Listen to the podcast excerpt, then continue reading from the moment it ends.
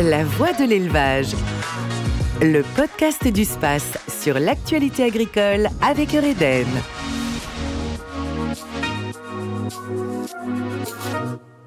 Bonjour et bienvenue dans ce nouvel épisode de La Voix de l'élevage.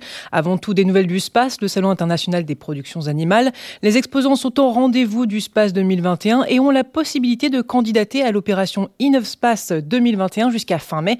Ce SPACE 2021 s'annonce à nouveau comme le salon de référence en matière d'innovation. Alors aujourd'hui, pour notre nouveau podcast, nous allons nous intéresser à la future PAC, la politique agricole commune, mise en œuvre par l'Union européenne dans le but de développer et soutenir les agricultures des États membres.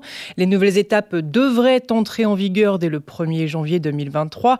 Alors pour nous en parler davantage, j'accueille aujourd'hui Thierry Pouche, le chef du service des études économiques de l'Assemblée permanente des chambres d'agriculture. Bonjour. Bonjour. Alors dites-nous un peu en quelques lignes, quels sont les grands enjeux de cette future PAC? Mais il est peut-être nécessaire de rappeler que depuis 92, la PAC a connu euh, une succession de réformes sur un rythme de six ans à peu près, et que la particularité de la réforme en cours, c'est qu'elle a pris quand même un retard important. Euh, elle devrait rentrer en application euh, le 1er janvier 2023, alors qu'il était programmé que son application soit le 1er janvier 2021. Et comme les premières propositions de la Commission européenne datent de mai 2018, on est quand même sur euh, près de quatre ans maintenant de, retard. Donc le premier enjeu de la PAC, d'une certaine manière, c'est de finaliser la réforme en cours afin qu'elle se rentre en application et que les agriculteurs puissent euh, s'imprégner des décisions qui vont être prises. Donc ça, c'est conditionné évidemment par l'état des négociations et en particulier des trilogues entre la Commission, le Parlement et le Conseil européen. Et de plus, euh, les États membres vont devoir euh, remettre à la Commission leurs plans stratégiques nationaux à la fin de l'année 2021. Euh, plans qui vont être examinés, euh, validés euh, au cours de l'année 2022 par Bruxelles, avec éventuellement quelques amendements. Le second enjeu porte sur le, pacte vert, le fameux Green Deal. quelle déclinaison agricole va-t-il y avoir?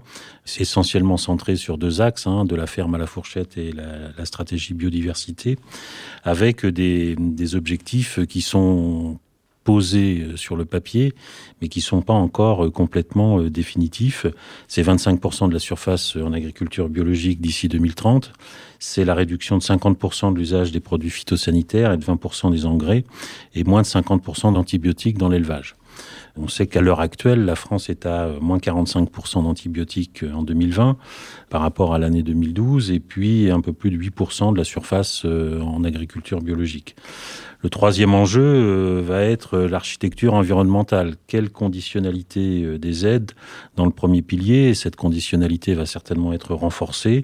Euh, et puis le déploiement de ce qu'on appelle les éco-régimes, dont on ignore encore les modalités de financement. Est-ce que ce sera 25 ou 30 de l'enveloppe du premier pilier de la politique agricole commune? Et enfin, le quatrième enjeu, quelles vont être les décisions en matière de convergence interne des aides entre les productions et entre les régions?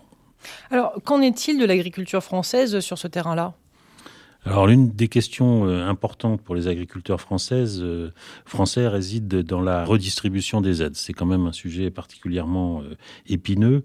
On connaît le poids des aides dans le revenu des agriculteurs et il y aura certainement une nouvelle architecture des aides qui n'aura pas évidemment les mêmes conséquences selon que l'agriculteur dépend fortement ou moins fortement des dispositifs de soutien pour dégager un revenu. Alors en ce moment, la France travaille euh, à l'élaboration de son plan stratégique national qui devrait comporter euh, trois volets fondamentaux. Euh, favoriser le développement d'un secteur agricole intelligent, résilient et diversifié, cela pour garantir la sécurité alimentaire, renforcer la protection de l'environnement et l'action pour le climat afin de contribuer aux objectifs de l'Union euh, en matière environnementale et climatique. Et puis, euh, le troisième axe, euh, ça sera de consolider le tissu socio-économique dans les zones rurales. Alors ça, c'est lié évidemment à la transition écologique qui ne pourra se réaliser qu'avec une certaine cohérence au sein de toute la chaîne alimentaire qui va de l'agriculteur au consommateur. Alors, qu'en est-il des enjeux et leurs conséquences pour les éleveurs de l'Ouest en France? En l'état actuel des choses, il est évidemment difficile de répondre euh, à une telle question, puisqu'on ne connaît pas les tenants et les aboutissants de la réforme qui va s'appliquer euh, en 2023. Donc il y a encore beaucoup d'incertitudes sur certains paramètres. Euh, toutefois, il y a deux grandes questions qui se posent pour les éleveurs, et en particulier ceux de l'Ouest. C'est la convergence des aides, évidemment, et les éco-régimes. Mais là encore, faute d'informations précises sur les décisions qui seront retenues, c'est très difficile d'en dire davantage. Il sera toutefois utile de relier tout ce qui va être euh, retenu comme décision euh, finalement à l'état des marchés aussi, puisqu'il y a l'architecture de la PAC, mais il y a aussi l'état des marchés dans lesquels sont impliqués les, les acteurs et les éleveurs. Et ces marchés, on sait qu'ils sont non seulement en pleine mutation, mais qu'ils ont une très forte intensité concurrentielle. Par ailleurs, il ne faudrait pas que les objectifs de la PAC en matière d'agroécologie soient contrecarrés par des accords de libre-échange qui pourraient ouvrir le marché européen à des productions euh, dont les différentiels de coûts de production ne sont pas euh, très favorables. Alors justement, en termes de demande liée à l'écologie, que fera la PAC et quel sera son impact sur les éleveurs français? Alors pour répondre aux, enjeux climatiques, l'agriculture et plus spécifiquement les, élevages vont devoir, euh, même si certains ont déjà opéré un certain tournant depuis quelques années, euh, adapter leurs pratiques culturelles ou leurs pratiques d'élevage.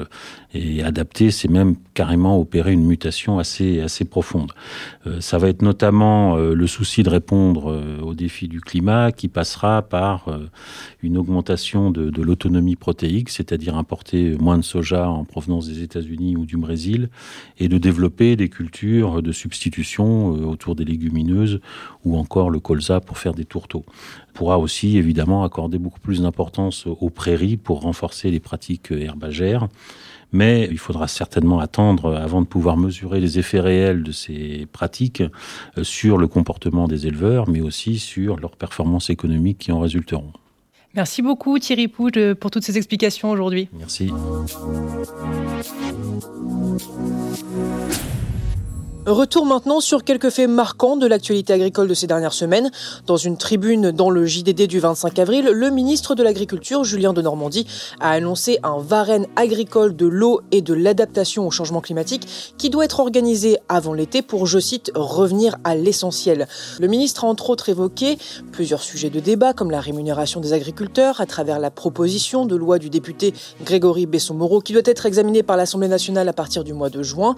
Julien de Normandie veut aussi aborder la question de la gestion de l'eau, souhaitant résoudre les conflits d'usage dans la concertation.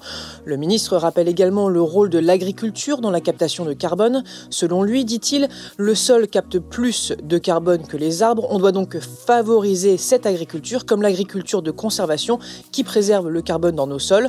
Et enfin, revenir à l'essentiel, c'est consolider notre agriculture dans ce qui fait sa force et sa singularité, la qualité.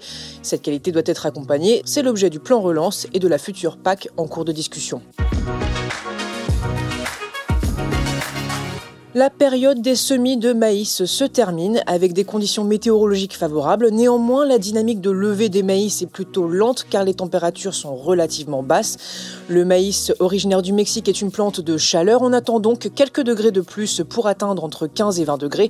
Vivement que les seins de glace passent. Par ailleurs, il faut d'ores et déjà surveiller les parcelles prises d'assaut par les corvidés qui ont déjà commencé à faire des dégâts, mais aussi vivement la pluie. Depuis le début de la crise du Covid-19, les acteurs de la chaîne agricole et alimentaire ont fait la démonstration de leur capacité à nourrir la population. Leur mobilisation a fait prendre conscience à tous les décideurs que la souveraineté alimentaire était un enjeu stratégique pour la France et pour l'Europe. Dans le cadre de la Semaine de l'agriculture française du 13 au 24 mai 2021, le Conseil de l'agriculture française organise en partenariat avec la Sénéca le mardi 18 mai un grand débat dans le but de transformer cette ambition en acte. Un an après le début de la crise, il est en effet temps de définir les moyens à mettre en œuvre concrètement pour consolider et pérenniser cet objectif.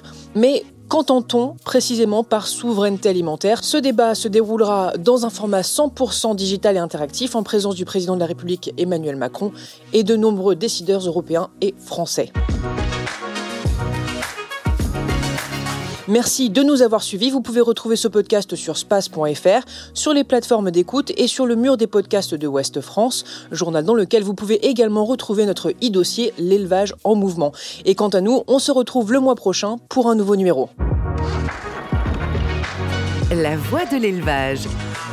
Le podcast du space sur l'actualité agricole avec Eureden.